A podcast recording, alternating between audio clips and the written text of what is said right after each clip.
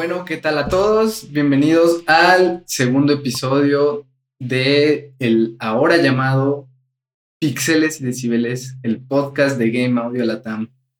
¿Cómo están? Uh, bien, bien. Todo muy bien. ¿Ustedes cómo están?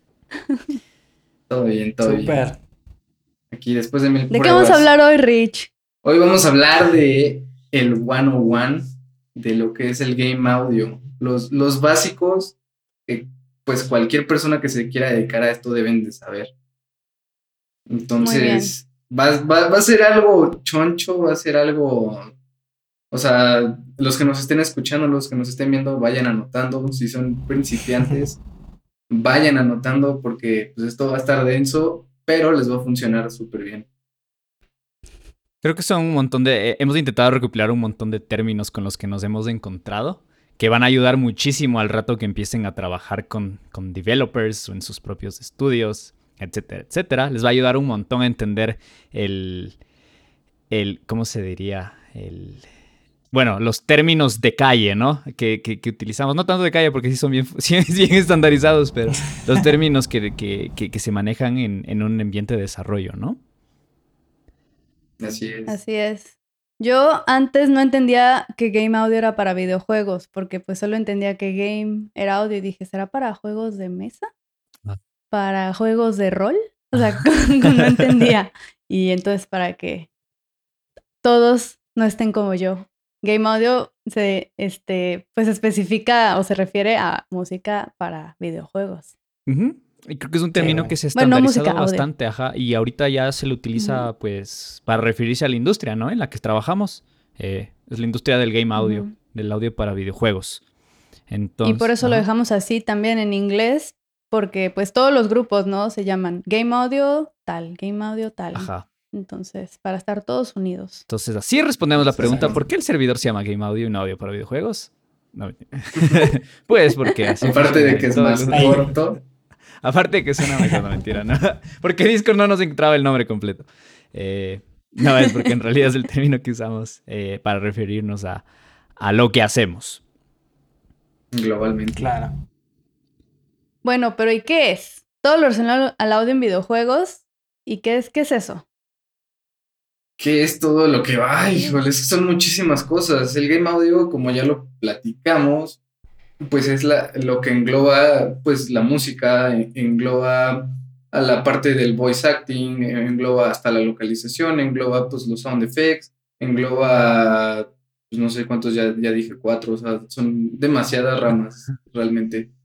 Ajá. Yo creo que es como cuando nos referimos al audio para cine, al audio para, eh, para postproducción en general, ¿no es cierto? O incluso la música, o sea, no, no podemos decir que el término game audio se refiera a nada más un, elemento, sino es una suma de, varios, de varias áreas y de varios departamentos dentro de lo que es el audio. Entonces Rich ya mencionó pues los principales, ¿no es cierto? Tenemos la música. Eh, ¿Qué más tiene un juego? Tiene, o sea, obviamente tenemos música, tenemos efectos de sonido, eh, tenemos, si es que nos adentramos más en, lo, en efectos de sonido, pues tenemos foley, tenemos vocalizaciones o, grunts, eh, tenemos voice acting, ¿no es cierto? Actuación de voz. Eh, doblajes, etcétera, etcétera. Y pues lo que lo diferencia y que también vamos a hablar un poquito más adelante es la interactividad. Entonces, obviamente eso significa que tenemos implementación, tenemos programación, tenemos QA, que vamos a hablar también de ese término más adelante. Y pues, etcétera, etcétera, etcétera. No va avanzando la tecnología, va avanzando las áreas. Tenemos audio espacial ahora, tenemos eh, sistemas multicanales y todo eso entra dentro de la parte de, shipping, etcétera, etcétera. O sea, es, es, una amalgama de como que un montón de cosas. Em, pues. Así es. Ajá. Sí. Creo que, creo que es importante. Perdón, ojo. No, vas. Ah, bueno, creo que es importante como recalcar o, o, lo que en lo personal se me facilitó para aprender como lo que es el audio interactivo y audio para videojuegos, pues principalmente saber la diferencia entre audio lineal y el audio no lineal, que pues el audio no lineal, que es el que aplica en esta industria, eh, en la base de, de, los juegos, ¿no? Toda esta interactividad, todo que, que las acciones dependen de, del usuario, del jugador, y pues estas acciones deben de tener un, una reacción ¿no? sonora y pues no, no siempre va a ocurrir en el mismo momento, en el mismo segundo, como lo harían en una película, en alguna serie, en la tele. Entonces, pues esto es la, maravilla del, del, audio para videojuegos, ¿no? Que, pues, que depende de, del, que, del que esté jugando el, el juego en sí. Exactamente, depende del jugador y depende del espectador. Son, son dos cosas que nosotros como personas que trabajamos en esto tenemos que tener en cuenta siempre. O sea, uno pensaría que el, que el sonido o la música debe sonar bien, tanto, o sea, para el jugador, pero realmente hay, hay dos personas, hay dos personajes por detrás. O sea, está el, el que está jugando, el que está sintiendo el juego, y puede que a lo mejor el hermanito, el primo, el amigo esté atrás viendo cómo juega y es una reacción diferente. O sea, no es lo mismo como el jugador siente y escucha algo a lo que lo está viendo un espectador, un tercero que no está interactuando con, con el juego, por así decirlo. También creo que es importante notar que el audio juega un papel muy importante en los videojuegos porque te puede dar cues que no, no siempre hay, o sea, hay muchos cues visuales, pero el audio también te puede servir para dar cues. Si tú estás caminando en un lugar y de pronto empiezas a escuchar un sonido del lado izquierdo, izquierdo, pues, es que estoy eh, pues sabes que hay algo por allá, ¿sabes? O si entras a un área y empiezas a escuchar, empiezas a escuchar este, un dron de tensión, dices, algo va a pasar por aquí, ¿no?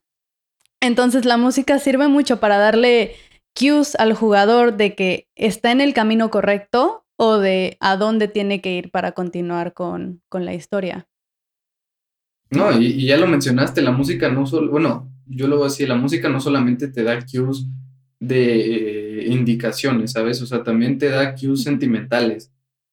O sea, es como en cualquier medio audiovisual, o sea, no puedes ver una película sin, sin música, o sea, la, la película sin música eh, no te va a transmitir la, la, misma sensación, el mismo sentimiento, ¿no? O sea, en el videojuego es lo mismo, si quieres hacer que el jugador se ponga triste, tú musicalmente puedes hacerlo, y de hecho, más adelante podemos ver que combinando la música con, con el audio en general, con, ya sea con los folies o con los ambientes o con los sound effects, podemos hacer que el jugador se haga y deshaga en un instante sin siquiera estar viendo algo fijamente.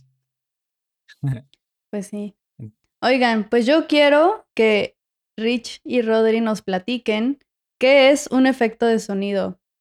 Porque a mí me ha pasado mucho que como yo componiendo música, mucha gente asume que hacer efectos de sonido y hacer música son, son lo mismo.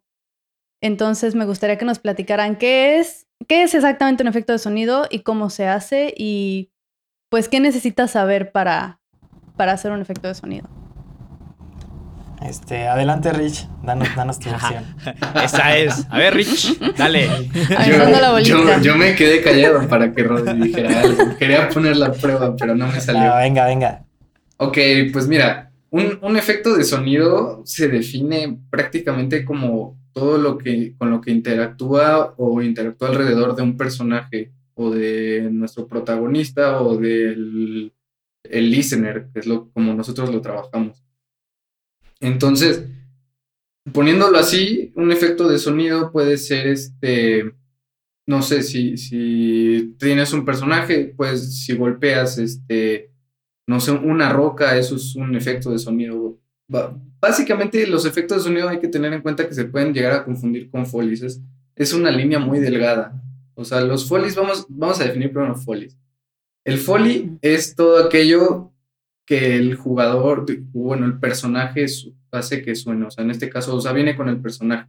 En este caso son, son los pasos, es la ropa, es este, por ejemplo, pues si es un personaje con el cabello largo, puede ser el mismo cabello rozando la ropa, si el personaje trae cadenas, eh, son, son, muchas cosas, ¿no? O sea, el, el foley es todo lo que está encima de, pues, del personaje. Y, y cómo ese, o sea, cómo ese personaje interactúa con su ambiente. En este caso podemos decir, sí, los pasos no van a sonar igual en madera que pues en un charco, que en hojas secas o que en tierra. Entonces, todo eso que, les estoy diciendo es cómo se podría más o menos englobar esa parte de, de lo que son los, los, pues los folies. O sea, es ya un, un englobar rápido para poder seguir a lo que son los sound effects, que pues ya tienen que ver muchas cosas con algo que no existe, básicamente. Puede que, que exista o no exista, como en este caso que les dije, como el golpe de una roca, a lo mejor nuestro personaje tiene fuerza, no tiene super fuerza, no es lo mismo el, el golpe que puede generar a lo mejor el puño de una persona normal a lo que puede hacer nuestro personaje que tiene super fuerza y pues la roca explota. Entonces, esa explosión es lo que podríamos definir como un sound effect, un efecto de sonido. ¿Tú, tú qué puedes aportar, Rodri? Échanos la tuya, te toca. Sí, no, pues este, partiendo de, de lo que dices tú, pues por ejemplo, yo diría que los sound effects y todo todo lo que engloba este, este área del audio para videojuegos, es simplemente como lo que mete al jugador al juego, ¿no? O sea, darle, darle un realismo a lo que está experimentando el jugador dentro del videojuego. Eh, hablamos de la inmersión, ¿no? Del, jugador y cómo, cómo cada, cada movimiento que hace, cada acción que haga dentro del juego, pues tiene una, esta reacción sonora que le permite pues, ubicarse en el espacio y y simplemente, pues sí, sí, o sea, ubicarse, este, pues creerse, creerse lo que está viviendo, creerse lo que, la, la historia, este, la, las, las, misiones que está, que está, por las que está pasando, etcétera, o sea, tiene, tiene todo un, un trasfondo, Que, que, que, que, ayuda, apoya a la música, a todo el sonido y, y suma a la experiencia, ¿no? en lo general. A mí, me gustó mucho el, tema de, que los efectos de sonido es todo lo que involucra la interacción del jugador con el mundo, ¿no? O sea, un videojuego te mete en un mundo y puede ser un mundo, puede, puede ser un mundo así tal cual como lo estamos imaginando, un mundo de caricaturas, puede, el mundo puede ser un tablero, o sea, para los juegos tal vez que son puzzles, etcétera, o sea, el mundo entiendo así un medio y toda la interacción que conlleva esto a nivel sonoro porque toda interacción tiene una respuesta. Eh, pues esos son los efectos de sonido. Entonces, como que esta área enorme de interacciones reales y no reales, porque tenemos cosas como dijo Rich, o sea, de interacciones reales, golpea una piedra o, o, o, cues de pasos, etcétera, etcétera. Y también tenemos cues no reales, por ejemplo, la los sonidos de interfaz, ¿no es cierto? Cuando ponemos pausa a un juego, también tenemos cues ahí. Por ejemplo, lo que mencionó un poquito Rodri, ¿no? La interacción con la música. A veces podemos tener cues de tensión de efectos de sonido que refuercen a la música, ¿no es cierto? Podemos tener unos stingers por aquí por allá, podemos tener eh, jumpscares en los juegos de miedo que son un que tal vez es un, es un efecto sonido, pero acompaña a la música y que no es real, no está ahí, no existe en el mundo, pero sí existe en la interacción, ¿no? Entonces me gustó mucho cómo empezaron, o sea, como que esta definición de, eh, de esta interactividad entre el jugador y un, y un mundo, ¿no? Que son, es, son los videojuegos. Y esto a mí me recuerda, yo antes daba clases de, música y de efectos de sonido y una, eh, una actividad que me gustaba hacer era que les preguntaba a mis alumnos que me trajeran algo de su casa era su tarea, que me trajeran algo que hiciera ruido. Y entonces al día siguiente llegaban y me traían como, por ejemplo, como un muñequito, ¿no? Y entonces le hacían... Y entonces me decía, ah, es que hace ruido. Y entonces alguien me decía, no, es que yo no traje, yo no traje nada, a mí se me olvidó. Y le decía, ¿no tienes un lápiz? Y me dice, sí. Y le digo, ¿esto no hace ruido?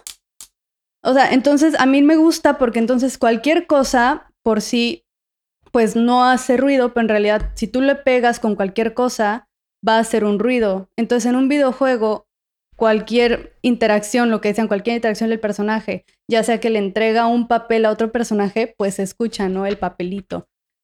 Pisa los pasos. Desde lo más chiquito, todo, todo en realidad hace un sonido. Y podemos pensar desde eso hasta explosiones, el dragón eh, que saca fuego, eh, los rayos láser, todo eso son, son los efectos de, sonido. Básicamente. es que podríamos, podríamos echarnos todo un capítulo explicando qué son los efectos de sonido. Yo creo que ni acabaríamos. Sí, creo que todos esos temas es, es, muy gracioso porque todas estas áreas, todos estos temas son a la final áreas por sí solas, entonces son, son gigantes, ¿no? Pero creo que estuvo buena esta introducción eh, así así como lo dijeron. Y, y, todavía faltan muchísimas más cosas dentro de pues, lo que engloba al game audio, ¿no? En este caso, pues ya hablamos de, de sound effects y también hablamos de folies, medio, ya mencionamos lo que es los ambientes. El ambiente básicamente y resumidamente es todo ese exterior que rodea o a nuestro personaje o a nuestro escucha y todo eso que genera una atmósfera. Eh, justamente lo que decía Rodri, o sea, los ambientes van a reforzar a, crear un espacio, a, hacer creer al jugador que está dentro de un espacio. En este caso, pues como cualquier lado, ¿no? O sea, tú puedes asomarte a la ventana y ahorita, pues ya por la hora escuchas a los grillos, escuchas a las aves nocturnas, el, silencio pues ya es diferente al que está comparado pues en, una ciudad en, una hora normal de mediodía, pues porque no hay, no hay tráfico, no hay este, aparatos electrónicos de las otras casas trabajando, eh, o no está la vecina en el chisme de junto, entonces no es, no es el mismo ambiente, entonces todo eso que, que, que, rodea a uno es, es el ambiente básicamente. Entonces, ya es así lo, más resumido. Perdona, mi majo. No, perdón, perdón. Es que también quería yo decir que todo espacio en realidad tiene un ambiente. El, sonido por completo no existe. Ahorita, aunque nosotros nos vean en, en, pues en nuestros cuartos, yo estoy escuchando el ventilador de mi computadora. O se escucha el AC, o se escucha algo, este, y cada cuarto además tiene cierta reverberación que hace que sea diferente al cuarto en el que están mis compañeros. Entonces, en realidad, cada área en un videojuego pues tiene algún tipo de, ambiente, aunque parezca que no. Completamente de acuerdo. O sea, nos podemos resumir a qué es el sonido. Son un montón de partículas haciendo compresiones y rarefacciones en el medio. Eso ya es. Y no mentira. muy, muy Dependiendo la temperatura. Es verdad que, que se mueven. Clases de física con Charlie. Eso queda nadie en quiere eso. Nadie quiere eso. Continuemos. pasar por ahí. ok, pues a ver, más, ahora le, le toca a Majo explicarnos sobre la música. Majo, por favor, explícanos pues la música, la música, pues es toda esta combinación de, notas aquí, como pueden ver. Eh, y pues tenemos armonías, tenemos melodías, tenemos un bajo, tenemos diferentes instrumentos, tenemos... Em, pues tenemos muchas cosas que nos ayudan a, que en los videojuegos eh, nos ayuden a, esta interactividad. Eh, se puede, por ejemplo, cambiar de instrumento, pero dejar el resto de la, de la pieza igual y entonces te, eso te, pues te cambia un poquito cómo estás o cómo te sientes o en qué área estás de un videojuego. Entonces, la música en videojuegos es muy diferente a la de cine porque, como lo comentábamos, responde a lo que el jugador está haciendo. No hay un momento exacto en el que la música cambia de, de humor sino que tú tienes que planear en todos los posibles escenarios lo que la música puede hacer. Y, y, ya, creo que ya. Sí, exacto. Entonces tienes que como conocer en las situaciones en las que el jugador se puede encontrar, ¿no? En todo momento. Si decide irse donde hay enemigos, pues entonces la música tiene que reaccionar pues, de forma como pues que, que, que el de como de, de, susto, ¿no? O que el jugador se encuentre en, esta, en este momento de, de, pelea, de lucha, o si cuando el jugador decida salirse de ahí o ya los venció, entonces la, la música tiene que, que bajar de, pues, estar más tranquila, etcétera. O sea, es todo, todo esto. Los clásicos boss fights, ¿no? Exacto. A, a, mí me gusta una, eh, como que hacer esta comparación, sobre todo para todas las personas que vienen desde un, de un medio lineal, ¿no? Como podría ser cine o podría ser la televisión. Eh, la música en, estos medios tienes un punto A y un punto B, ¿no es cierto? En el capítulo, en lo que estás moviendo, y el camino del punto A al punto B es una línea recta. Entonces tú sabes a qué momento y cuál es el cue y qué es lo que está pasando del punto A al punto B. En los videojuegos también tienes un punto A y un punto B, porque inicias en algún lado y terminas en otro lado, pero el camino no es recto. El camino puede irse por aquí, después se puede regresar, puede ir a un punto C y después regresar al B.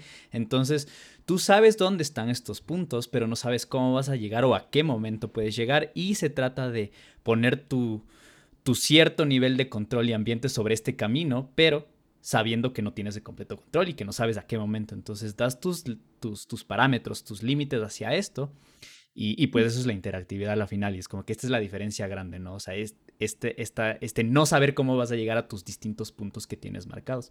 Y pues así lo, así lo veo yo.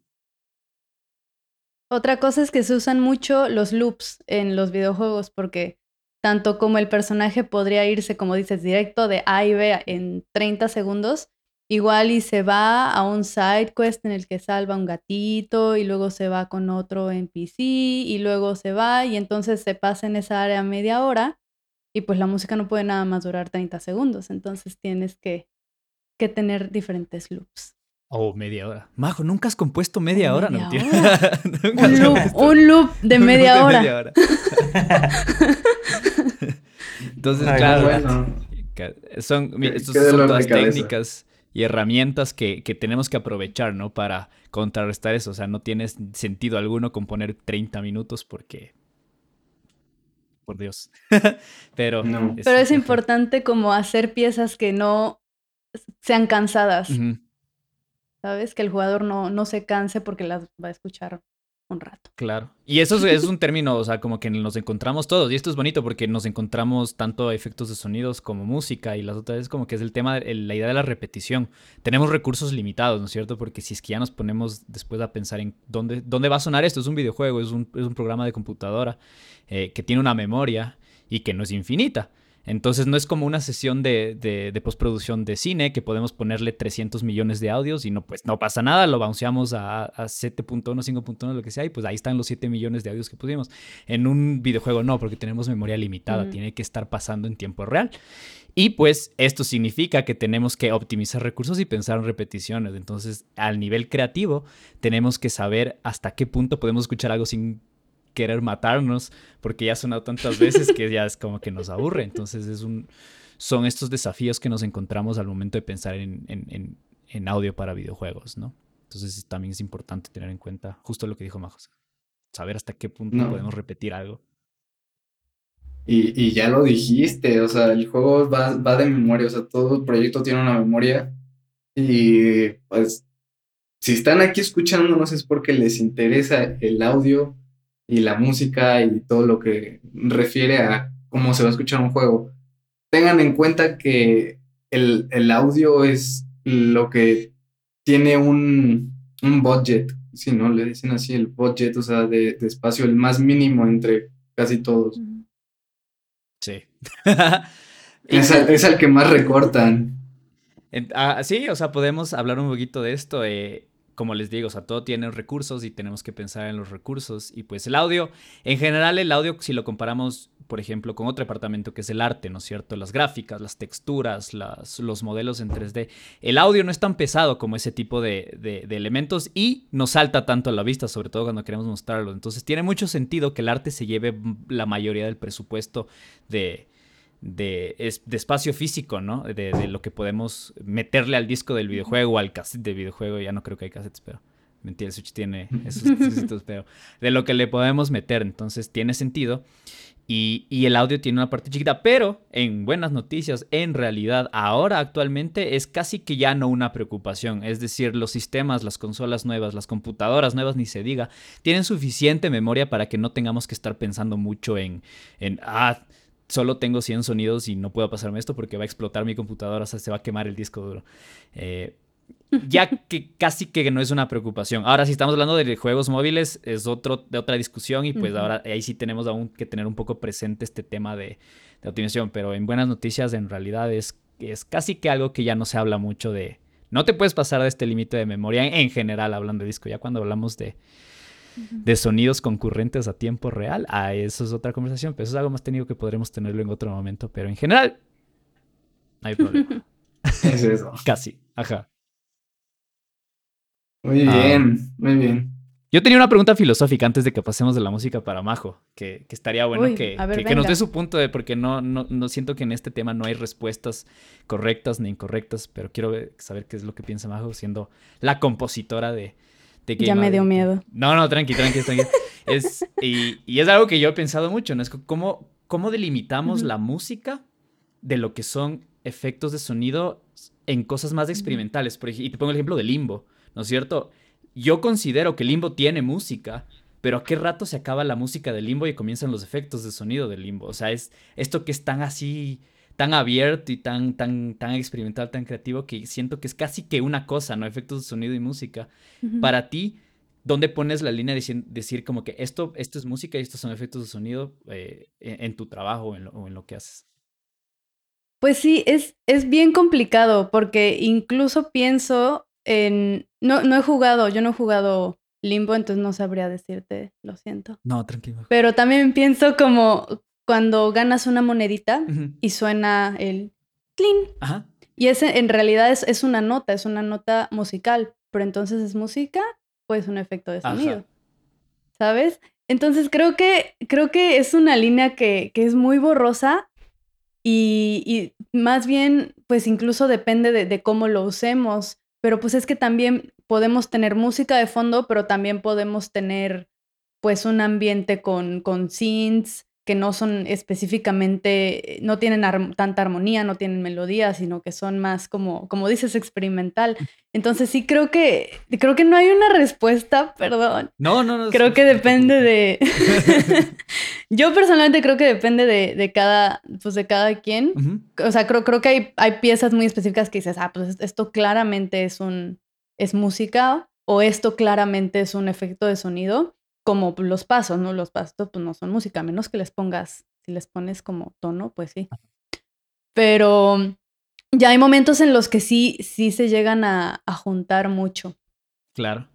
Sí, eso me parece buenísimo y, por eso justo te preguntaba, o sea, quería escuchar tu opinión eh, siendo compositora.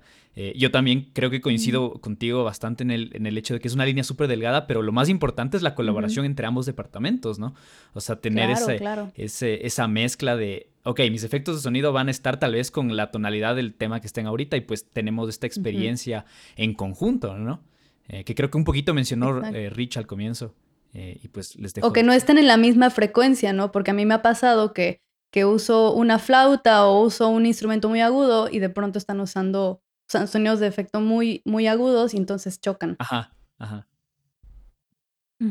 Sí, no, y qué buena pregunta hiciste, oye, porque también aquí la cosa va para los diseñadores de sonido que nos estén escuchando y para nosotros también.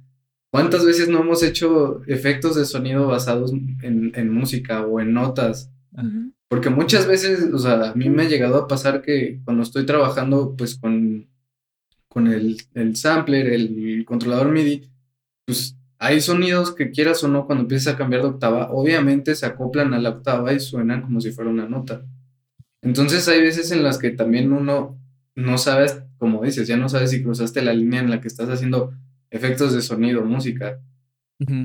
Entonces está súper interesante pues esa línea y yo creo que lo dejaría a reflexión de, pues, de los que nos estén escuchando y que pues si, si pueden, si quieren tomar el tiempo que nos escriban ahí en el Discord, eh, o sea, ellos qué piensan sobre esta línea, o sea, cuál es la diferencia entre un sound effects y, la música. Y yo, yo la verdad sí los quisiera invitar a que hicieran eso. Y, también yo creo que también es hacer una reflexión a, ya que lo mencionaste, hacer una reflexión hacia los, hacia los diferentes puestos, porque claramente no es lo mismo un diseñador de sonido que un compositor. Ambos tienen un rol muy diferente. Un compositor es una persona que tiene un estudio musical, sabe cómo se comporta la música, pero la mayoría de las veces no tiene esa comprensión de cómo funciona entonces un sonido respecto a, una acción, a algún evento que es lo que tiene de diferente pues el diseñador de sonido. O sea, nosotros tenemos la expertise acá, pero la mayor parte de las veces, bueno, en mi caso, no tenemos esa expertise musical. Entonces, sí, sí, es dar a entender que somos dos puestos completamente opuestos. Exacto. Creo que para componer, no componer, para hacer efectos de sonido también se necesita mucho saber sobre edición de audio y para componer creo que no se necesita tanto. Entonces creo que esa es, es una, una este, diferencia que, que, se puede hacer ahí.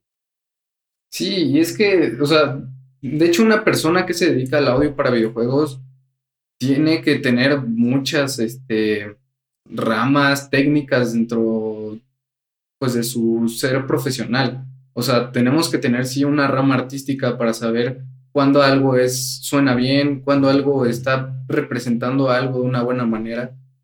También tenemos que tener pues toda esa parte técnica, ¿no? De saber cómo editar un audio, de cómo acoplarlo y que esté sincronizado, eh, todo ese, eso que mencionamos, ¿no? De los rangos de frecuencias, que no haya algún acople de frecuencias, porque también, así como estamos diciendo que suena feo, eh, porque puede que se sumen las frecuencias, también podemos tener un desfase y podemos cancelar y puede que ya no suene alguna cosa que nosotros creíamos que era. Entonces tenemos que tener toda esa parte técnica y también tenemos que tener esa parte de comunicación, porque si, o sea, ustedes lo saben, nosotros nos expresamos de, de, nuestros efectos de sonido, de nuestras piezas musicales, con cosas no tangibles. O sea, nosotros, pues el sonido no es tangible, o sea, no lo puedes agarrar y decir, ah, este suena, este es, este es crunchy, o sea, no, pues, pues, pues no. Y, y la, la, música es lo mismo, o sea, no puedes agarrarla y decir, ah, sí, está, está súper sad o, o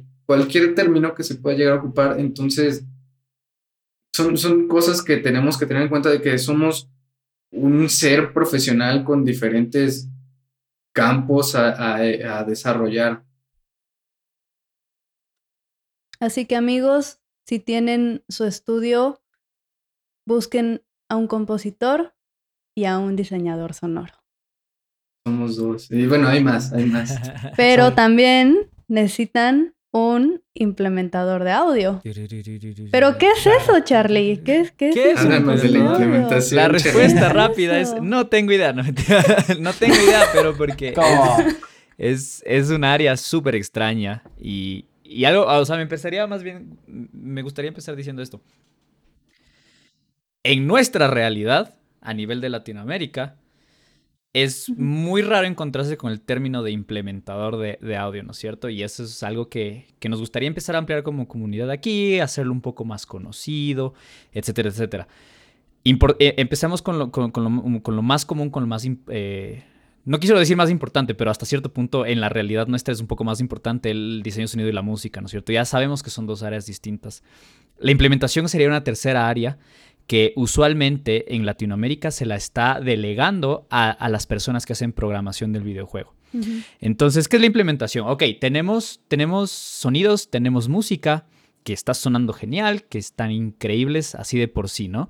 Pero, ¿cómo hacemos que esto funcione en el juego? Entonces, a la final tenemos nosotros nuestros archivos WAV, ¿no es cierto? O nuestros MP3 para quienes les gusta sufrir. No mentira. No hagan para, que... No hagan eso. Entonces tenemos estos archivos WAV. Ahora, ¿cómo hacemos que, que estén dentro del juego y cómo hacemos que interactúen cuando nosotros jugamos? O sea, ¿cómo hacemos que funcionen dentro de, de, nuestro, de nuestro sistema de juego? Pues ahí entra la parte de la implementación, ¿no es cierto? Entonces tenemos todo, todo este procedimiento, todo este proceso que toma los sonidos y los pone dentro del juego bajo cierta lógica para los que fueron hechos, ¿no es cierto? Los sonidos para golpear están cuando se golpea, eh, la música interactiva pues se activa cuando tiene, cuando pasas de escenario, cuando llegas a los puntos donde tienes que interactuar. Entonces este procedimiento de tomar los assets, de tomar eh, las creaciones artísticas y meterlas dentro del juego. Entonces la respuesta súper rápida y súper general.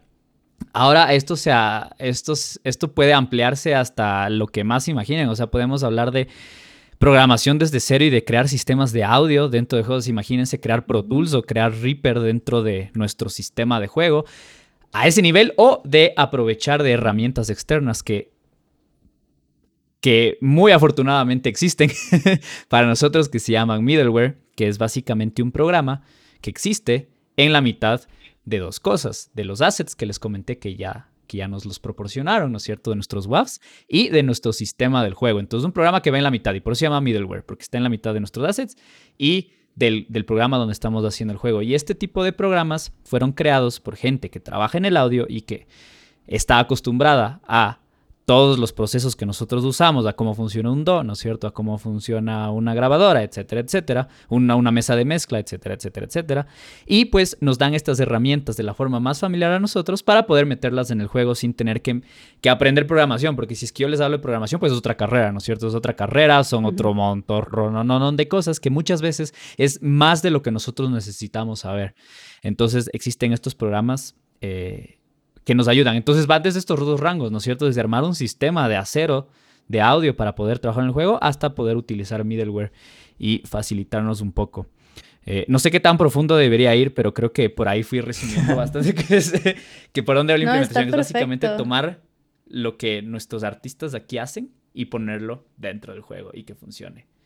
Eh, usualmente, como les decía, en Latinoamérica lo hacen los programadores del juego, gente que ya está trabajando en las mecánicas, en la funcionalidad básica de cómo hacer el juego.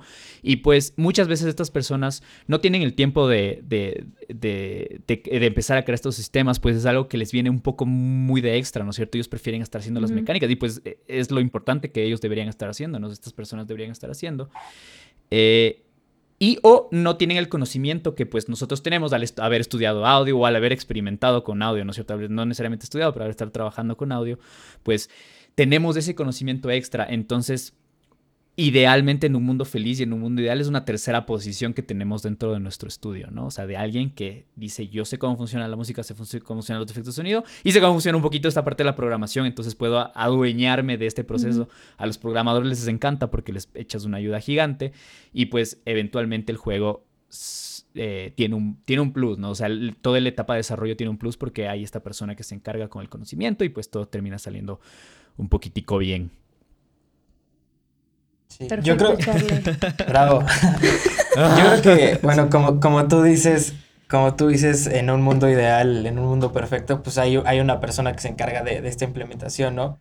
Pero luego hay muchos casos en los que el mismo diseñador sonoro se tiene que encargar de implementarlo en el, en el game engine de, del juego, ¿no? Y eso también eh, yo creo que es un gran beneficio de estos middlewares que mencionas, que son tan, tan, tan que te puedes familiarizar tan fácil, o sea, no como no es un sistema de programación tan complejo, o sea, en el trasfondo sí es complejo, pero como en, en así en la pantalla lo que tú estás viendo como diseñador sonoro, pues le vas agarrando la onda, le vas se te, se te empieza a facilitar y es un es una super herramienta que te facilita llegar al resultado que, que, pues un, que un sistema ya más más choncho de, de un programador pues que, pues uno, uno, sin el conocimiento programativo puede, puede resolver, ¿no? Y desarrollar y lograr el resultado esperado. Correcto. y algo que... Ay, no, Majo, Majo, Majo, tú, por favor.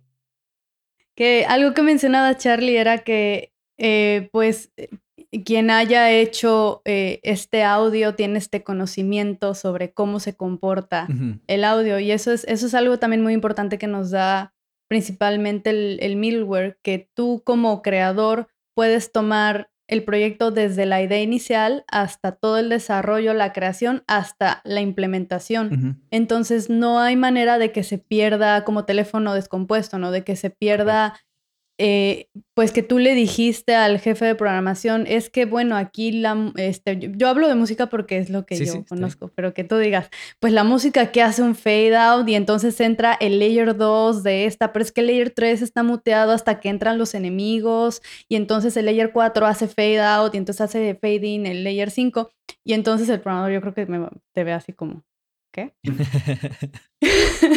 y entonces eso permite que, que nosotros que que lo tenemos todo ya eh, en, la cabeza, lo podemos, lo podemos hacer nosotros mismos sin que haya ningún, ninguno de estos, eh, pues, tropiezos, ¿no?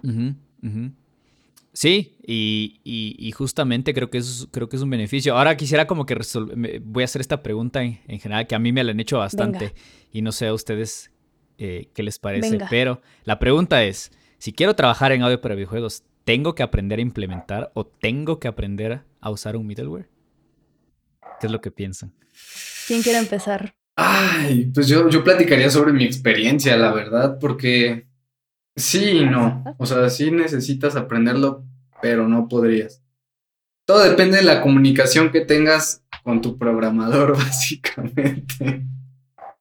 Porque o sea, en mi experiencia me pasó que pues, yo no sabía de la implementación como tal, o sea, sabía qué sucedía y de hecho, más adelante a ver si nos pueden platicar eh, a más detalle qué es un middleware, o sea, qué es lo que puedes hacer dentro de un middleware, porque no es lo mismo que tener un, un Pro Tools, un Reaper, un Logic, es, es una herramienta completamente diferente que hace que todo lo, lo que trabajaste, todos tus audios, toda tu música sea interactiva.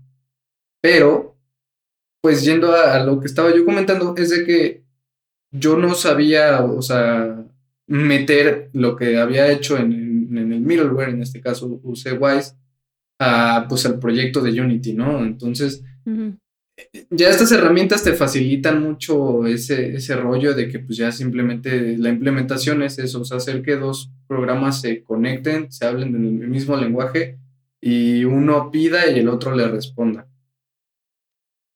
Pero pues qué pasa que hay, hay un cierto proceso de programación ahí, cosa que yo no sé, en la que pues mi programador, como menciona Charlie, pues ellos están enfocados en otras cosas, están enfocados que en las mecánicas, que implementar el arte, que estar viendo que si los bugs. Entonces están como locos. En este caso, pues era un programador para un juego. Y, y yo me le acercaba y le decía, oye, es que, pues, ¿cómo le hago, no? O sea, ¿qué se tiene que hacer? Y el cuate me decía así de, no, pues léete la, la um, documentación de tu programa y ve cómo es. Y pues uno, o sea, yo en mi caso tuve que aprender a cómo meterme al código del juego y poner mis, mis Wise Events y todo para que jalara lo que estaba trabajando allá. ¿Qué pasa? Que uno como no sabe, puede hacer que las cosas se echen a perder rapidísimo. ¿Qué pasó? Que, que de repente pues el juego se tronó, algo rompí en el código y pues ahí el programador así echando chispas y todo enojado. A las 3 de la mañana los dos viendo qué pasó y y eso fue justamente porque yo no sé la parte de implementación, no sé la programación. ahí es lo que mencionamos, o sea, ya, ya agregamos ahí un tercer, un, ¿cómo se dice? Un tercer puesto, o sea, ya tenemos, o sea, hablando ahorita de esto, ya tenemos a, a nuestro técnico, o sea, necesitamos a un implementador, necesitamos a un diseñador de, de audio, necesitamos un compositor, porque no siempre se tiene pues la oportunidad, el tiempo o lo que tú quieras para aprender pues todas las herramientas. O sea, también ser un todólogo en este mundo te puede llegar a tener deficiencias en, en alguna de esas tres ramas. O sea, no, no puedes tener las tres al 100 porque pues físicamente y mentalmente es muy complicado. Mi abuelita decía, el que mucho abarca, poco aprieta. Y es. Exactamente. Y, es saber delegar, o sea, nosotros también es saber reconocer que hay otras personas especializadas. Entendemos que hay, hay, ocasiones en las que uno tiene que pues, ponerse duro y si no hay otra manera y te lo exige el trabajo, pues lo aprendes y ves cómo lo haces. Pero de cualquier manera, pues a uno le toca hablar. En mi caso fue así, o sea, yo, yo mencioné y les dije, ¿sabes qué? Pues se rompió el juego porque yo no tengo la experiencia en, en programación, en la implementación y pues necesitamos a alguien que, sepa hacerlo. Pues lo logré resolver en ese momento, pues Charlie fue mi ángel de la guarda, llegó y me dijo, no, Rich, estás mal. me ayudó Charlie como, pues, de hecho Charlie por, pues, por, su amistad y, y, cualquier cosa, pues tampoco fue como, no, pues yo entro allí y lo hago, este, pues con una remuneración, ¿no? él lo hizo pues de buena, de buena fe, me ayudó en eso y pues ya salió. ¿Qué pasó? Pues ya después yo tuve que aprender y meterme más y seguir hablando con Charlie y preguntarle dudas porque personalmente Charlie es la única persona que conozco que su, su expertise es la implementación. Sí, y, ahorita que mencionas esto, igual para los que diseñan, este, desarrolladores que nos ven, pueden sacar un juego sin un eh, programador de audio, pues sí, sí, sí pueden. ¿Pueden sacarlo sin un diseñador de sonido? Claro, sí, sí pueden. ¿Pueden sacarlo sin un compositor? Sí pueden. ¿Pueden sacarlo sin arte? Sí pueden. Hay assets en línea que tú compras y ahí hay arte. ¿Puedes sacarlo sin programadores? Pues sí, sí puedes. Hay, hay programas en los que haces drag and drop y ahí se hace. Entonces, en realidad, un juego lo puedes hacer lo más chiquito que puedas, lo más chiquito que quieras. Pero pues mientras, mientras vas creciendo el equipo, la calidad, obviamente, del producto final va a crecer. Pero contestando a la pregunta de Charlie, ah, perdón, alguien quería hablar. Contestando a tu pregunta sobre middleware, yo creo que depende mucho de a qué te quieras dedicar, porque creo que podemos dividirlo en indies y en AAA. Entonces, si tú quieres irte a AAA, creo que tienes que ser muy especializado en una cosa y, una cosa nada más. Entonces, pues no tienes que aprender middleware si lo tuyo, lo tuyo es hacer sound effects, o si lo tuyo es composición, o si lo tuyo es alguna otra área, pues no, en realidad no tienes que aprender middleware. Pero si te quieres dedicar a indies, lo más común es que pues la misma persona que hace composición o que hace sound effects o que hace algo de audio, es la persona que se va a dedicar a hacer eh, todo esto de middleware. De acuerdo. yo, yo creo que sí es un plus. O sea, tú como, como trabajador, pues sí, sí es un plus conocer de, no, no de, no tanto de todo, la, de ser programador casi casi, pero sí, más que nada, saber de cómo funciona pues, la interactividad, ¿no? Como, como lo que tú decías, Majo, de, de saber que este layer de música tiene que, tiene que activarse cuando pasa esto. O sea, si, si tú vienes de un medio lineal, luego cuesta trabajo como imaginarte todas estas capacidades que el audio interactivo te, te permite realizar a la hora de, de, de, de hacer un videojuego. Entonces, pues sí, sí te apoya mucho como como tener ese trasfondo programativo o simplemente saber cómo comunicarte y eso, eso para eso sirven los middlewares como, como, como el inicio de saber la interactividad y de programación para saber comunicarte con, con los programadores o, o, simplemente saber cómo quieres que hacer que funcione tu música, tus sonidos, etcétera, dentro del juego, ¿no? Aparte de que hay muchas cosas que creo que el middleware hace más fácil, porque estaba yo pensando en los por ejemplo, los pasos, los NFX de pasos. Pero el middleware, por ejemplo, tiene una opción o puedes como programarle, digamos, para que cada paso tenga una ligera variación cada vez que se toca. O tiene siete y entonces se tocan random para que no sea siempre uno, dos, tres, siete. Uno, dos, tres, siete. Entonces, esto ayuda a lo que platicábamos, que el audio no sea repetitivo y cansado para, para el jugador. Y programar esto en Unity, aunque se puede, pues es, un poquito más tardado, es un poquito más complicado y creo que los programadores tienen mejores cosas que hacer que hacer variaciones en, pasos. No, y luego pasa que te dicen, ¿para qué quieres siete variaciones de pasos con una basta? es importante. es importante, amigos. Variaciones. Variaciones. Sí, no, estoy de acuerdo. el middleware es una ayuda, es una ayuda grandota. Si no, van a terminar con estas ojeras. No, mentira. Eh, si no, terminan así. Eh, úsenlo, no mentira, no. O sea, creo que, creo que depende mucho. Igual también me gusta ser súper real, ¿no es cierto? Ser súper real. Y si es que estamos hablando en esta región, pues es, es, difícil, es, difícil primero que usemos middleware, ¿no? Porque cuesta, tiene un, tiene un costo.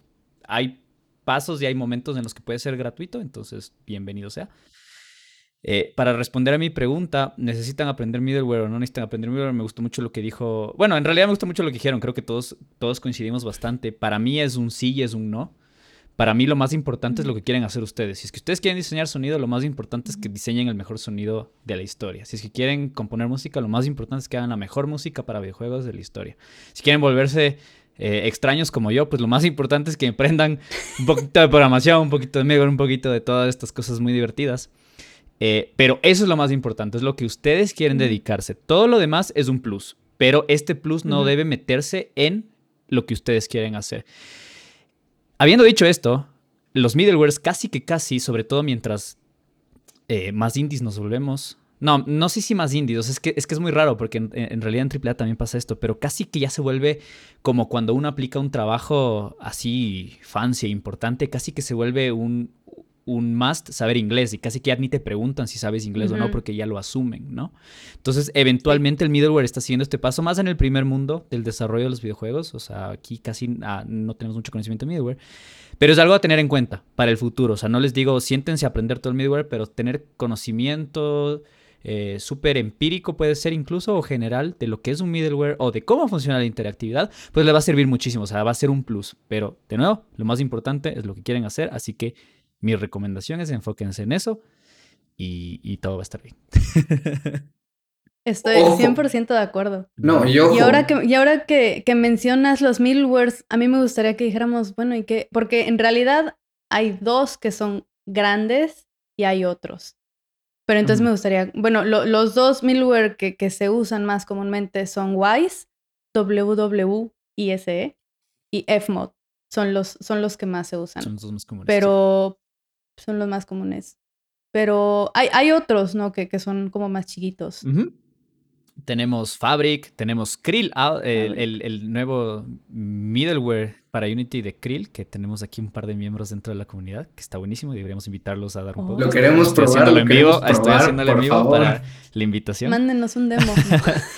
Eh, y pues, y pues así, ¿no? Tenemos varios, varios distintos sistemas de software. Yo estoy haciendo uno chiquito que probablemente no lo voy a publicar porque. No, pero e- Que lo eventualmente eso tenemos. publique, que lo publique. Spamen me a Charlie para que lo publique. No, no, al lado, al lado de Discord. todos estos monstruos es, la, es, es la calculadora, es el Microsoft Paint. Entonces aún no. eh. Sí. Con eso se, se empieza, ya te echa con Está paint. bien. Pero sí, o sea, hay, va- hay varios programas y creo que los, los más grandes o los más estandarizados, ¿no? Por así decirlo, son Wise y. Fmod. Wise muchísimo en el mundo del AAA. eh, Muchísimo, muchísimo por cómo está pensado el programa. eh, ayuda mucho a, a- a trabajar en escalas súper, súper grandes, ¿no? Y pues Sí. Fmod, porque sea, Fmod puede hacer, Fmod y Wise pueden hacer lo mismo, los dos. O sea, no hay uno que pueda hacer algo que el otro no pueda. Eventualmente cada uno puede Ujú. hacer las mismas cosas de, de los, de, de formas distintas, pero pueden hacer lo mismo. Entonces ninguno es mejor que el otro. Es cuál te gusta más, ¿no? A mí Fmod me, pare- me Ujú. gusta pensarlo como el, el Logic de los dos y, y Wise es, Ujú. es el Reaper, así. Total. El Reaper más Pro Tools, así es como que es más o menos va por ahí. Eh, y, y Fmod es Live y Ableton. Am, los dos sirven para exactamente lo mismo, puede hacer exactamente las mismas cosas, porque Fmod se lo ve un poco más en el indie, a diferencia de Wise, por cómo funcionan Sí. los price, el, el- la tabla de precios. Es, es básicamente esa es la La respuesta. cómo- licencia, ¿no? Cómo, funciona. Creo que al inicio es gratis, ¿no? Si Es- eres una empresa muy chiquita. Exacto, o sea, es, los, dos, los dos inician gratis, ¿no? Pero eh, Wise cuesta a partir de los 150 mil dólares de presupuestos, que es alto, ¿no? O sea, en realidad es alto, hablando de, un, de una realidad latinoamericana, De un 150 juego mil de presupuestos está muy bueno. Ujú.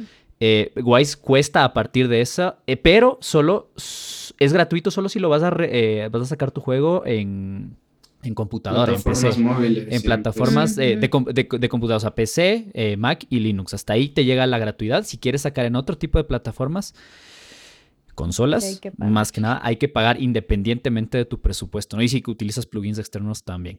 Fmod tiene un techo mucho más alto. O sea, de Fmod es de 500 mil dólares. La última vez que revisé, no sé si ya cambió esto o no. Pero es de 500 mil dólares y no tiene una licencia, eh, no tiene límites dentro de la licencia hasta donde conozco, salvo para las consolas que necesiten un, un cierto tipo de certificación. Pero, pero, ah, el techo de 500 mil dólares y no hay límites de assets. Es decir, tú puedes meter los sonidos Ujú. que quieras dentro de Fmod. Wise sí tiene un límite de assets. No puedes pasarte de 500 si es que estás en la licencia gratis. Entonces, esto ha hecho que muchos estudios indie se decanten un poco más por Fmod. eh, y que, bueno, AAA Wise por cómo está pensado el programa. Pero se pueden usar ambos. Están muy buenos ambos, depende de cada uno. A mí en lo personal me gusta un poquito más Wise. Siento que es el primero que aprendí y siento que es el que me ha dado un poco más de flexibilidad para hacer las cosas que yo necesito hacer. Pero últimamente he estado usando Fmod y la verdad es que eh, para, o sea, para trabajar en música, o sea, netamente hablando de música interactiva, creo que Fmod es mi favorito. O sea, si tengo que implementar A mí música, también me encanta. cómo está pensado Fmod, está pensado mucho en, en- en términos de un do, o sea, de un do que todos conocemos y de, de- de- y de, de- de compositores. O sea, me gusta cómo está planteado.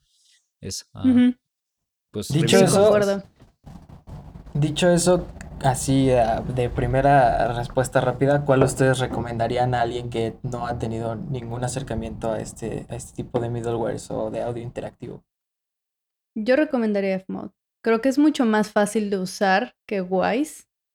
Eh, es es un poquito más como user friendly a mi parecer. Pero, pero ¿ustedes qué opinan? Ah, yo también, o sea, cuando, cuando Rodri empezó a hacer la pregunta, yo, dice, yo dije pri- primito Fmod porque parece un do, porque es más amigable, o sea, sientes Ujú. que te quiere abrazar, ¿no? Eh, pero, pero Wise te ayuda mucho, siento que Wise te ayuda mucho más a entender la idea de interactividad que Fmod, porque Fmod te lo presenta de la forma en la que estamos acostumbrados, entonces por ahí, hasta que entiendas bien lo que se trata de la interactividad y cómo funciona esto, eh, te toma un poquito más de tiempo. Wise es de golpe, o sea, tienes que, o sea, te, te, te muestra, o sea, Wise se ve horrible. Eh, comparado a Fmod y, y- O sea, ajá, o No sea, es que- no la es cierto, onda de la alberca. No es cierto, Damian. o sea, no, no. O sea, me refiero a se ve horrible a comparación de Fmod, pero te ayuda a, No, a sí, sí. entender de qué se trata el, el- el- el audio para videojuegos, ¿no? Entonces, yo empecé aprendiendo Wise y siento que eso me ayudó a mí muchísimo para entender todos estos. Eh, todo esto de tema de audio interactivo y todo el, y todo el tema de, crear lógica para un videojuego, ¿no es cierto? Todas las cosas que puedes hacer. Es como que de lleno aprendí por Wise hoy, por cómo está planteado Wise. Eh, es un programa que se ve difícil y que se ve complicado, pero en realidad, como todo en nuestra área, no lo es. O sea, háganse acuerdo la primera vez que se sentaron y vieron una consola de grabación y dijeron, ¿qué voy a hacer con tantos botones? Pero era cuestión de aprenderse un, un canal y pues ya es lo mismo muchas veces. Eh, eso pasa con Wise, eso pasa con Fmod. Es cuestión de aprender cómo funciona las bases, la base, y después es eso muchas veces y podemos complicarlo. Como en una consola análoga, o sea, podemos sacar el recording pad, meterlo en el monitor pad, meterlo por procesamiento externo, pasarlo por tape y regresarlo a monitoreo. Eso podemos hacer en Wise y en o sea, podemos complicarnos así, pero la base está ahí, es sencilla de aprender y después ya solo es experiencia, irle dando, así que cualquiera por el que se decidan, eh, van a terminar aprendiendo súper bien.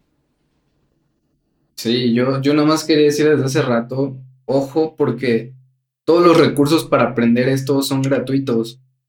O sea, por ejemplo, Wise sí tiene sus certificaciones, las puedes tomar al 100% y, y vas a aprender al, o sea, lo que es el middleware al 100% sin pagar pues nada. O sea, ya si tú quieres tener el papel que diga, ah, te certificaste como tal, ya, ya te cuesta pues, pues algo, pero pues todos los recursos para aprenderlo son gratuitos. La verdad, no, no, no pasa nada con que elijan uno sobre otro. De hecho, como lo, mencionaron, pues en cualquiera de los dos vas a aprender. Obviamente, pues como dice Charlie, sí, Fmod es un poco más friendly. Hay cosas que le, le faltan un poquito que Wise tiene. Wise lo que yo lo veo es como es la empapada a lo que sería el mundo laboral grande, pues porque Wise es, es lo más cercano a cómo pues es una interfaz, o sea, de hecho muchos estudios AAA ni siquiera ocupan Wise o Fmod, o sea, ya ocupan engines propios y no se preocupan mucho por si se ve bonito o no. Entonces, Estoy de acuerdo. Wise, Wise es el que más te acerca como a esa parte y pues no te malacostumbra que algo se vea bonito, ¿saben? O sea, e, es como con cualquier este pues no, o sea, no, no, se va a ver este, a lo mejor para muchos. lo que he leído es que para muchos no se ve igual de bonito Reaper que Pro Tools. O Pro Tools que Logic o Logic que, Live. Entonces, va, ya las cosas visuales obviamente te ayudan, pero pues lo que hay que indagar bien pues son las herramientas que te brinda cada software. Y, y, si el aprenderlo es gratis, pues no hay ningún límite, o sea, el límite te lo pones tú. No hay excusas. De acuerdo. Y, y espérate, déjame lanzarle flores a Wise. Siento que, siento que lo dejé. Déjame, lanzo. Para mí, Wise tiene mejor documentación. o sea, si quieren aprender así de cero a, a, a, buenas y primeras, eh, Wise tiene muchos más recursos y mucha más documentación fácil de encontrar. Fmod, tiene más años, Fmod es de antes que Wise. Eh, y empezó siendo un, un middleware, así como lo mencionó Rich. Hay muchas empresas que decidieron hacer su propio sistema propietario. O sea, eh, Naughty Dog trabaja con su propio sistema eh, en algunas cosas, etcétera, etcétera. ellos, tienen, ellos crearon su propio sistema. Fmod empezó en esa onda, entonces las primeras iteraciones de Fmod eran sí, eran código C++ más duro y puro, y aún tiene esa funcionalidad. O sea, el Fmod API es gigante. Pero por esas mismas razones, la documentación de Fmod, sobre todo a nivel de estudio, es súper pesada y súper... Eh, y ya cuando tenemos las versiones nuevas de Fmod, que es lo que estamos acostumbrados ahorita, pues es un poco más escasa. O sea, puedes, tienes toda la documentación, pero es más escasa que la de Wise y hay menos foros y gente hablando de cosas un poquito ya más metidas, un poquito más complicadas de Fmod que de Wise. Entonces, Wise ha hecho un trabajo genial con su comunidad y con su documentación. Entonces, ahí van las flores. O sea, Wise está bueno para aprender también. Claro que todos estos recursos cabe recalcar que pues están en inglés. Sí. Claro. Sí. Y sí, ajá, en español es muy poquito lo que tenemos, pero por eso estamos aquí, o sea, por eso siempre abrimos, eh, nos gusta abrir la comunidad, si es que, eh, o sea, ahorita, pues pregunta que tengan, duda que tengan, pues láncela, aquí estamos todos y, tenemos bastantes personas que, que, probablemente vamos a poder solucionar y vamos a poder crear estos recursos que tanto nos hacen falta en español. Así no, bueno, nada más como tip rápido, por ejemplo, si abres, luego en, la documentación de Wise, ahí en Google simplemente puedes poner el Google Translate desde la página y solito a veces te, te, cambia todo a español. Entonces podría ayudarte también. Claro. Sí, sí, sí. Y ya lo dijo Charlie, y así como estamos nosotros, hay mucha más comunidad que, pues alguien que está empezando, pues ya tenemos ahí el canal de No hay pregunta tonta. O sea, cualquier pregunta va a ser respondida, ¿saben? O sea, si tienen alguna duda del middleware, si tienen alguna duda de, de pues toda la parte de programación, siempre va a haber alguien que les pueda responder. Tenemos pues ya varios expertos ahí dentro, ¿no? O sea, pues para empezar tenemos aquí a nuestro experto de casa, Charlie, pero pues hay muchísimos más que, están, o sea, están ahí para, para ayudar y para hacer crecer esta comunidad y para que pues todos tengamos la misma oportunidad. Pero... Todos bienvenidos. Ya, ya platicamos mucho del, del Nos middleware. Eh, yo creo que pues podemos ya ir cerrando, nomás hablando de Yo creo que pues, el equipo básico. Ajá. Ah, solo podemos hacer un como que una entradita rápida sobre voiceover. Que. Ah, ¿dónde entra me eso? Gustaría. Una disculpa a, nuestros colegas, a nuestra comunidad que pues, se dedica al voice acting y son actores de doblaje o de localización. Perdón que no los mencionemos hasta ahorita, no, no tenemos todavía mucho eso entre nosotros, pero pues vamos a platicar tantito. Si son expertos en eso, escríbanos y pues aquí los metemos a un podcast para que nos platiquen. Sí, sí. sería bueno invitar a alguien que para que nos platique porque creo que ninguno de nosotros cuatro se ha, dedicado, especializado en, en esa área. Y creo que es algo, es justamente como empezaba, ¿no? La, la, realidad de los estudios en Latinoamérica, pues los que pueden contratar voice acting completo para su juego son muy poquitos, porque el voice acting es un recurso bastante costoso, ¿no? Pero que puede sumarle por mil al juego. Entonces estaría muy bueno tener a alguien que se especialice en esto y que nos pueda decir como que miren, así son los procesos. Yo he trabajado muy poquito en, voice acting, eh, pero considero que es un área extra y que, y, que, viene después de las que ya hablamos, ¿no es cierto? Entonces tenemos esta otra área grandota que si les gusta, pues es algo más, es algo en lo que se pueden dedicar. Eh, que creo que es súper importante también. Muchísimo. Es lo, o sea, un, buen voice acting te da mil por mil de vida a tu juego. O sea, está. Es, es, excelente, es hermoso. Yo ahorita tengo la suerte de trabajar en un estudio en el que tienen un voice acting completo. Y es. o sea, es. es la vida que le da a los personajes es completamente distinta. claro. Pero sí. Y creo que también. sobre todo no, ah, vas, vas Rodri, Rodri, tú, yo ya iba a cambiar de Bueno, nada más iba, iba a decir que sobre todo, sobre todo, pues es importante también mantener como los videojuegos, este, esto, este arte que está creciendo tanto, pues para globalmente, ¿no? O sea, que, que los pueden disfrutar todas las personas alrededor del mundo y por eso también es importante la, la locación de, de los diálogos, de, de todo, de, de, la, de las letras, de todo lo que hay en, en lo que abarca un videojuego, ¿no? Para que pueda llegar a, a la más gente posible. Sí, sí, claro. Bueno, también ahí entran otras cosas ya que pues muchos estudios han intentado implementar poco a poco, que es este la parte de pues hacer justamente eso que dices, que el juego llegue a todos y se me, se me acaba de ir el nombre, pero es también fijarse, pues a lo mejor en las personas que tienen capacidades diferentes. Accesibilidad. accesibilidad. Accesibilidad. Entonces ya también ahí entra también todo un departamento nuevo que está creciendo, que es la accesibilidad de audio, para que lo chequen, porque viene con todo, porque pues somos muchas personas que jugamos y todos tenemos el mismo derecho y tenemos, pues, porque, o sea, podemos entender y, y poder jugar un juego de la misma manera que cualquier otra persona. Entonces, chequen ahí esa parte, se ve súper interesante y se viene con todo. Y fíjense que hablando de accesibilidad, algo que estuve platicando el otro día con una compañera que se puso a investigar eso, es que accesibilidad comúnmente se piensa mucho eh, visualmente, pero también hay maneras de hacerlo eh, auditivamente y una de ellas, que es la más sencilla, es hacer que todo se vuelva mono porque hay personas que no pueden escuchar de, un lado o tienen peor oído. Entonces imagínate que pues algo los está atacando de este lado y pues no, no, no se dan cuenta. Entonces es, importante para accesibilidad en cuanto a audios, ese es uno de los de las cosas y tener subtítulos siempre. De acuerdo. Es, es, justo como mencionaron, es un área eh, relativamente nueva, sobre todo en el apartado de audio. eh, pero que tiene muchísimo potencial. Eh, investiguen sobre el caso de, del último juego de, The Last of Us, que si no estoy mal, y ah, corríjame si es que lo que voy a decir no es cierto, pero está pensado uno de los niveles de accesibilidad de audio para que una persona que no puede ver pueda jugarlo.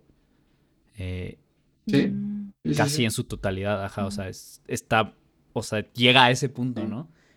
que, está, que me parece genial, o sea, me parece algo súper, súper interesante. Sí, y, yo creo que para ir ya, ahorita para cerrar toda esa parte de las áreas, dejamos la última a Majo, porque esa área no se habla comúnmente, es un área que también es nueva y es la parte de QA de audio. Majo, platícanos más de eso, por favor. Pues el, el QA se refiere a Quality Assurance y básicamente es eh, asegurarte de que el juego esté en un estado shipeable, o sea, que, sale a la gente de una manera que no tenga bugs y que todo funciona pues como, debe funcionar. Entonces, lo que eso se refiere a la parte de audio es asegurarse que los audios se suceden cuando deben de, suceder, básicamente. Y tenemos un ejemplo ahí en el Discord que habla sobre puertas, que me gusta mucho. Entonces lo voy a usar para, para el podcast. Entonces, si una puerta tiene, tiene un sonido, lo que el audio QA hace es que se asegura de, y te dicen, tienes que checar el sonido de esta puerta. Entonces tú vas a la puerta, abres la puerta y cierras la puerta. Ahora abres la puerta, la dejas abierta, pasas atrás de la puerta, la cierras. La abres, la cierras, la abres, la cierras, la abres, la cierras, la abres, la cierras. La dejas abierta, te vas a otro nivel, regresas, ves si cierra y si el sonido está, está funcionando de acuerdo a todo lo que tú estás haciendo, ¿sabes? ¿Qué tal si saltas a través de la, de la, de la puerta? Porque el, el, sonido se puede romper de maneras muy, muy interesantes, entonces tienes que pensar en absolutamente todo. Hay una, hay una, o sea, si tal vez te acercas mucho a la puerta pero no la abres, y te alejas. Entonces, eso es lo que se refiere al audio que hoy, es ver que los, todos los sonidos suceden cuando deben de, suceder y en todas las circunstancias que deben de suceder. Qué, genial ejemplo, o sea, me, me lo imagino, o sea, cuando leí ese sobre las puertas y como lo está escribiendo Majo, o sea, es jugar con la puerta en todas las posibilidades existentes. O sea, y con todas las variantes que, pues, donde, o sea, el juego en el que estás trabajando puede ofrecer, ¿no? O sea, si, si en tu juego puedes estar con una pelota y la pelota suena, puedes ver qué pasa. O sea, si, abres la puerta y metes la pelota, si sí está sonando. O sea, son mil posibilidades y me lo imagino así, eso que es un trabajo en el que puedes estar una semana solamente con una puerta viendo todas las posibilidades para ver si está funcionando y nada se rompe. Y, y, y, por ejemplo, Majo, ¿qué pasa si, si se rompe? O sea, si, se rompe, suena bien. Pues entonces hablas con el, el developer o, o, con el, o con la persona de audio y entonces, oye, no, no funciona en, en esta situación. Y entonces ellos checan y dicen, ah, bueno, es que no funcionó la vez que lo abriste y cerraste y abriste y cerraste porque tiene un cooldown de tres segundos. Porque pues, a mí no se me ocurrió que alguien iba abrir y cerrar y abrir y cerrar y abrir y cerrar, pero nunca sabes lo que el jugador va a hacer, ¿sabes? Entonces el, el desarrollo, ah, le baja el cooldown a un segundo, ¿sabes? Siempre hay un jugador. Yo solo vi la cara. Siempre hay. Vi la cara de Charlie cuando Majo dijo que, que el sonido se puede romper muy fácilmente. Muy cierto. no la vi, ¿qué cara puso? ¿Qué cara pusiste, Solo Charlie? recordé así. O sea, me, me, encanta el ejemplo de la puerta porque la primera vez que casi me quedo sordo fue con una puerta. Porque estaba en, mi primer game jam en el que ya dije voy a implementar el sonido porque lo voy a hacer y, y ya, ya, sabía los calls básicos de Wise. Entonces había, teníamos en el juego una puerta que se abría y tú salías al, al segundo nivel. Y pues yo hice el sonido de la puerta y lo implementé en la puerta, pero lo que pasa es que cuando puse la implementación hice que la implementación se llame por frame de juego. Entonces, cuando fui a abrir la puerta, mm. sonó 300 millones de veces ese rato, porque cada vez que el juego tenía un frame sonaba el sonido de la puerta. Y pues eso se sumó, o sea, hagan de cuenta 300 millones de veces que sonó la puerta en mis audífonos. Y después, obviamente, el juego se pausó, se cerró todo y mi computadora explotó y mis oídos empezaron a hacer... Solo todo el mundo vio así lanzando los audífonos y... No, fue espantoso. Fue, fue, fue horrible. Sí. Así que sí, o sea, hacer buena revisión y, que es peligroso, ¿no?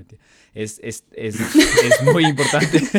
es muy importante porque no quieres romper los oídos al, al jugador porque eso significa que no va que no va a volver a jugar el juego y eso nadie quiere. Y eso solo Y aplica tanto para efectos de sonido como para música, para voiceover, para, para todo lo de audio se puede hacer testing y asegurarse de que todo pues está funcionando exactamente como debe funcionar, haciendo cosas que pues quién sabe a quién, o sea, que no sabes qué va a ser el jugador. Entonces es pensar un poquito afuera de, de, de la caja, ¿no? Y tratar de hacer, abarcar como todo lo que puedes para triggerar o no triggerar ese, ese sonido. Oye, Majo, y, te voy a hacer una pregunta. ¿Te ha tocado así de saber qué pasa con la puerta si aprietas todos los botones al mismo tiempo? Sí, pues también puedes, puedes, puedes hacer eso. Pasa, A lo mejor no pasa nada, a lo mejor a lo mejor suena 300 millones de veces la puerta. Sí, claro. es que, es que son las pruebas son infinitas, o sea. Es que. Pero es que es muy importante porque entonces quien, el que está, justamente quien implementa la puerta o quien, quien la diseña, pues, pues no, no se va a poner a pensar, ah, no, pues es que el jugador, si entra y sale un millón de veces, esto no va a funcionar. O sea, ¿me, explico? Entonces, eso recae más ya en, en testing, en, en, en decir pues voy a probar todo, todo, todo, todo. ¿Y qué tal si se me desconecta mientras estoy abriendo el control, mientras estoy abriendo la puerta? es, que es, que es, básico, es que uno se imagina, es muy gracioso como desarrollador cuando uno piensa, ¿no? Como que es que lo voy a hacer solo de esta forma porque no hay forma de que alguien venga y lo abra y abra la puerta seguidas 10 veces, pero les juro que va a haber un jugador, o sea, va a haber una persona que va a ir y va a hacer eso y va, va, algo va a pasar, va, se va a romper el juego, va a salir horrible y se va a meter al blog y va a decir, es que se rompió y esto no sirve y el juego está mal. Entonces, si nosotros podemos dar la mejor experiencia y la experiencia más sana para nuestros jugadores, de nuestra base de jugadores, es, y, QA creo que tiene el, o sea, todo ese peso así, toda esa importancia recae sobre QA, entonces es algo que es muy importante y hay que tomarlo mucho en cuenta. Porque va a haber esa persona. Ustedes piensan que no va a pasar y que todo está clarísimo en su juego, pero no es cierto. Va a haber alguien que va a encontrar esas cosas. Yo tengo una situación en la que, descubrí cómo se rompió un juego. Yo estaba, o sea, estaba en mi casa probando pues, el juego en el que estábamos trabajando. Estaba jugando, no sé qué me llaman, dejo el celular en el sillón, me voy, pero el juego seguía corriendo. Mi gato cuando regresé estaba sentado en el celular. Eso ya el, juego no respondía, estaba trabado en, el loop. No hacía nada. Y el día siguiente yo voy a, les digo, oigan, es que el juego se me trabó bien raro. ¿Cómo? O sea, ¿qué pasó? ¿Qué hiciste? ¿Qué le moviste? Pues es que si les digo no me lo creen. Fue culpa del gato. Fue culpa de mi gato. Ese jugador, el único jugador fue el gato. Sí, y lo rompió. si un gato lo rompe, es que algo está mal. Ese gato. Pues sí, todas, creo que estoy segura de que hay muchas otras áreas de audio que tal vez nos estamos saltando, discúlpenos. Escríbanos. Si son de esas áreas, escríbanos. los metemos a un podcast. Y, ajá, y, lo ampliamos porque de eso se trata. es, eso es lo bonito de la comunidad. No todos sabemos todo. Entonces estamos aquí para aprender y para compartir lo que sabemos y pues así crecemos todos. Así que probablemente nos faltaron algunas, eh, así que pues, pues díganoslo si quisieran escuchar de alguien más para invitarlos o, compartir con ustedes. Y, y, yo no sé cómo ustedes vean, les aventamos ya de a rápido lo que es el equipo básico que uno necesita para poder trabajar. Yo creo que tal vez hay que dejar ya eso para, para el siguiente podcast, próximamente. Próximamente en el siguiente podcast hablamos Hay que dejarlos en suspenso. Ajá, de... ¿Con qué micrófonos se van a volver famosos? No, mentira, no, eso, es falso. ¿Qué do es el mejor? ¿Cuál do es en realidad el mejor? ¿Cuál do es eh, el mejor? Somos los primeros mitos. Somos el meme del changuito en el chocolate, el changuito en la leche que es de chocolate que se va así derritiendo. bueno, siempre cuenta de memes que no conozco. Yo tampoco, ajá, yo estoy a pensar, pero no sé. Siempre. ¿Alguien, alguien lo ubicará ese meme de que es, una olla como de leche caliente y es como un chango de chocolate y se está derritiendo y dice, el secreto de la vida es, y cuando ya, ya lo va a decir, así se sumerge completamente. Chido, ¿en qué partes, de, este, ¿en qué partes del internet andas, ¿A dónde te metes? ¿A dónde te metes? Eh, el internet soy yo. El internet soy yo. Te juro que no lo he visto y, lo estoy intentando. Ah, mira, mira, mira, mira. Dime que lo encontraste, por favor. Póngalo en el canal de Random. Tal vez hay que ser un este canal de memes. Díganos, ¿quieren un canal de memes? Ese, ese, ese, ese, ese, ese. no lo había visto nunca, pero ahora sí. Así estamos nosotros ahorita, así de, que bueno, y el mejor do es, y se corta. Pues sí, en, el, en, un próximo capítulo hablaremos de qué es lo que en realidad necesitan, qué estaría bueno, qué no estaría bueno, qué todo es mentira, qué no es mentira. Y qué no necesitan. Exacto, y, qué no necesitan. Eh, todo pensando en nuestra realidad, ¿no? O sea, en, Latinoamérica. Entonces va a estar bueno y creo que ahí nos podemos explayar un poquito. Yo nomás quiero adelantarles quiero, quiero adelantarles que la mejor inversión que pueden hacer trabajando en esto es en una silla cómoda. Punto. no hay otra cosa en la que Charlie. invertir. Sí, su espalda se los agradecerá. Oigan, y antes de irnos, yo quiero invitar a toda la comunidad a nuestro primer meetup. ¡Oh! Voy a, voy a bajarme. Antes tenía una aplicación en el celular que lo único que hacía era ese sonido de la bocina. Y ahora lo voy a bajar de nuevo para este podcast. Yo he querido, yo he querido programar una, algo, o sea, que lo puedas tú programar todos los sonidos que tú quieras, que sea algo físico con botones en los que le puedas así apretar y que suene lo que quieras. Yo pondría puros sonidos de memes así. Pero memes raros que nadie conoce. Ajá. Sí, tu especialidad. Ajá. Personas que ubican esos memes, escríbanme, díganme que me apoyan, por favor.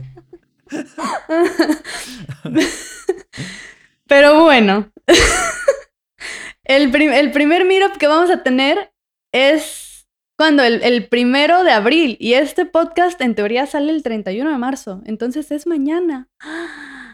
¿Sí, no? Sí. Algo así. Estás viendo el calendario. sí. Pues sí, en nuestro primer meetup en el que todos, todos, todos, todos, todos, todos, todos, están muy invitados eh, a compartir con nosotros. Lo haremos aquí a través de Discord.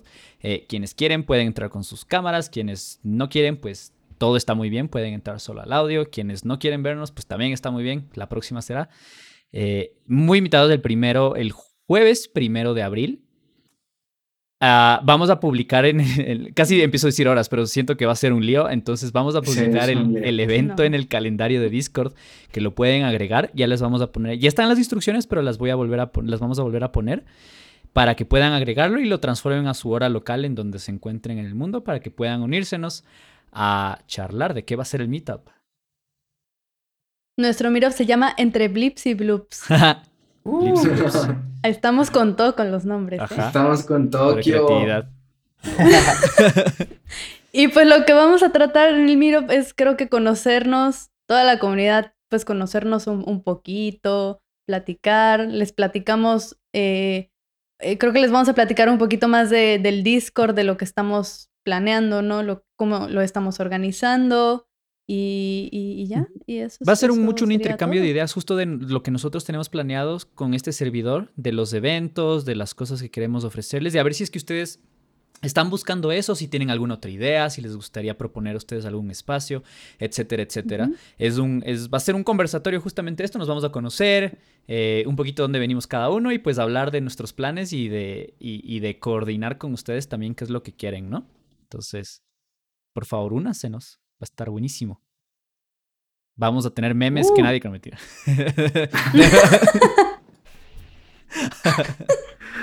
no. No, y van a, van a ver muchas cosas todavía más adelante en el server. O sea, viene el club del videojuego. Vamos a intentar traer más invitados aquí al podcast. Em, vienen pues los meetups, vienen, vienen muchísimas cosas que pues estamos planeando para, para todos ustedes y y pues sí quería agradecerles de que pues al día de hoy que estamos grabando esto ya somos 100 personas en el server. entre, entre compositores, entre diseñadores este, de sonido, entre estudiantes, entre desarrolladores. Este, muchísimas gracias a todos y pues esperamos que esta comunidad siga creciendo para, para generar conciencia sobre nuestro, nuestro rol en la industria y pues que crezcamos como comunidad y como pues colaboradores entre sí. Así es.